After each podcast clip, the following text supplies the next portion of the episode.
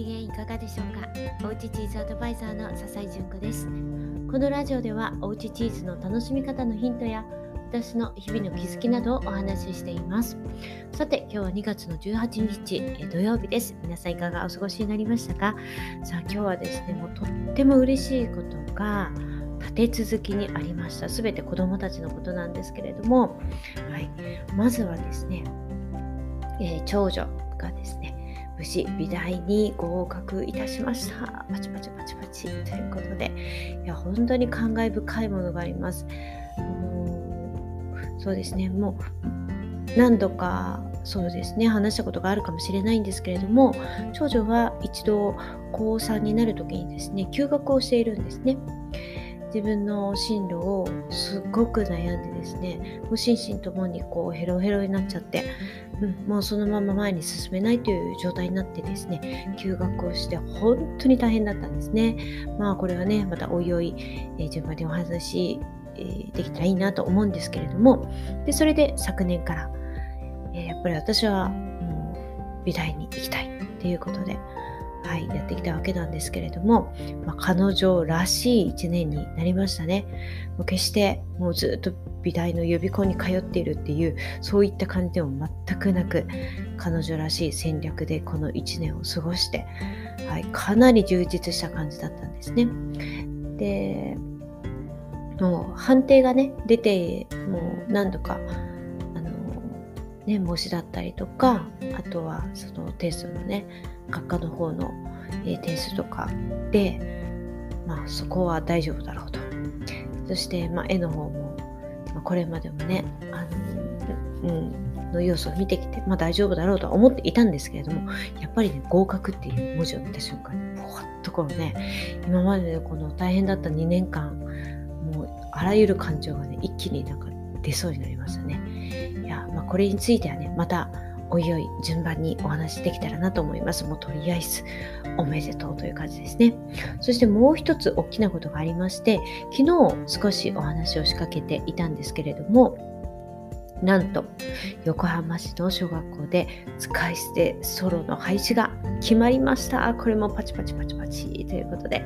昨日ね、東京新聞の記者さんから一本電話がありまして、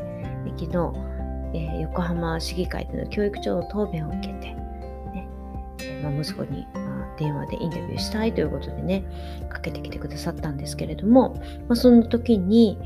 えー、まあ、事前にね、ちょっと聞いてたんですけれども、はい、うんえー、今度から4月から廃止になるということで、決まったということで、これ非常に大きなことなんですよね。で、えー、何が関係があるかというとですねうちの息子たちがですね昨年の3月に横浜市に、えー、プラスチックストローの廃止の要望書っていうのを出したんですね子どもたちで。はい、ですぐには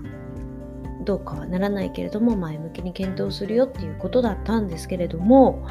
いやもう1年で決まったということで今日はそうですね。昨日取材をしてくださった東京新聞さんでバンとね載っております。はい。ネットでも、えー、見れますのでもしよろしかったらご覧になってください。すっごい大きいことですよね。うん。でなんで息子がそういうふうにやったかというとえ小学校の低学年の頃から環境問題に関心を持ってたんですね。でもうもっとねこうしなきゃいけないああしなきゃいけないでなんでみんなこんな風にするんだっていう風なところをもういつもね家でこう話してくれるんですね自分がこう本読んだりとかいろんなところで知ったことでポスターを書いて学校に持って行ったりなんていう風にしていました。うん、で自由研究なんかでもやってたんですけど、まあ、そんなのでは全く届かないわけですよね。でそこできっかけになったのがえ彼が5年生の時に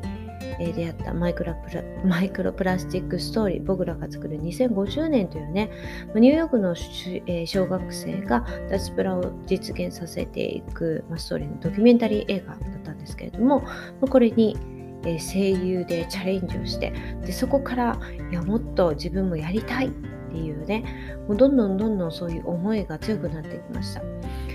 で監督がこれは変革のレシピなんだってておっしゃってたんですねこの映画のストーリーにはその子供が行動を起こせるヒントがたくさん散りばめられているよと。ね、だから行動するのには大事なのは少しだけの勇気だよ。まあ、その勇気がなかなかね出せなかったのはそこなんですけれども映画で知り合った仲間もう学校にはねそういった子はなかなかいないですね。そういうことを言うとなんか意識高いよねと揶揄されるだけということだったんですけれどもそういう仲間が、ね、全国にいるんだっていうね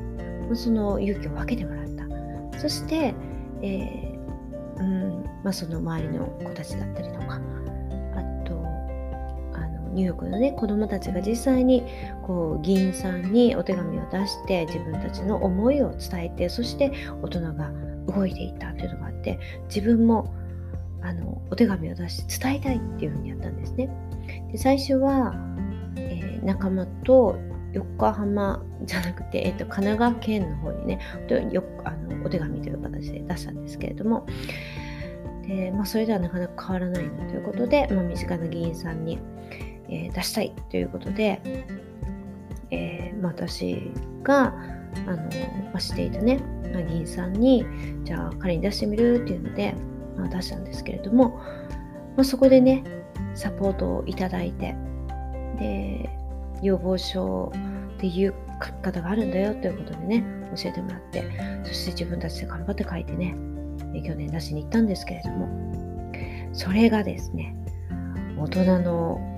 気持ち行動を変えてくれた。小学生ができることってこんなにもあるんだっていうことをね。いや今回はあの見せてくれたというかね。いや本当に嬉しいですね。そのまさにこのマイクロプラスチックストーリーというね映画のこう日本版というね感じなんですけれども。で昨日、まあ、インタビューを受けていて息子が言っていたのはですねやこんなに早くね位置づけにすると思わなかったよっていうのとあとはあの声を上げるってやっぱ大事だよねって言ってたんですね。声を上げないと何も始まらないと、うん、そして